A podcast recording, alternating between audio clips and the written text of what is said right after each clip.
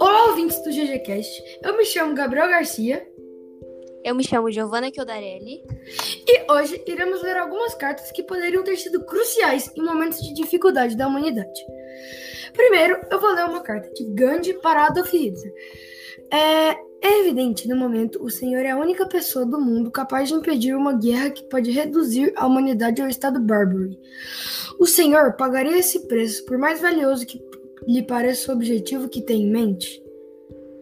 Pacifista, o líder do movimento pela independência da Índia, Mohandas Gandhi, escreveu Adolf Hitler, influenciado por amigos, a carta datada de 23 de julho de 1939 pedia que o ditador evitasse conflitos armados.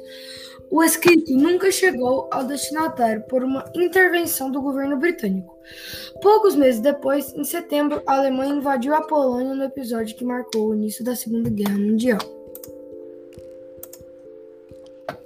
Bem, agora eu vou falar um pouco sobre a carta de Jack, o Estripador, para George Lusk. A carta pode dar gatilho em algumas pessoas, então caso você seja sensível com isso, por favor, passe essa parte.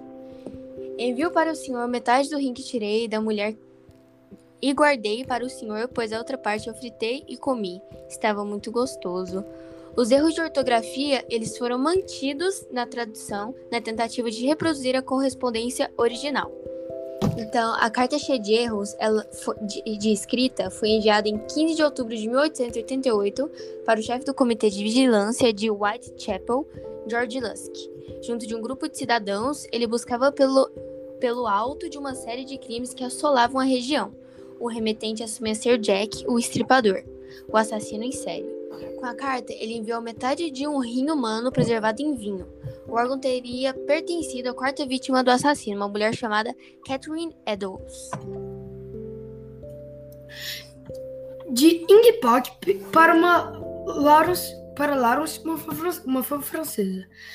Mas, mas principalmente gostaria de ver você respirar fundo e fazer o que for preciso para sobreviver e encontrar alguma coisa para amar.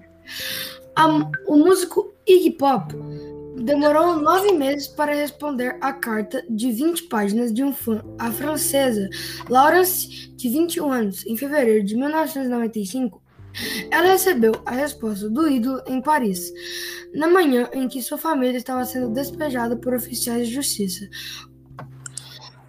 Obri obrigado pela atenção. Hoje mostramos algumas cartas verdadeiras e bizarras. Até a próxima!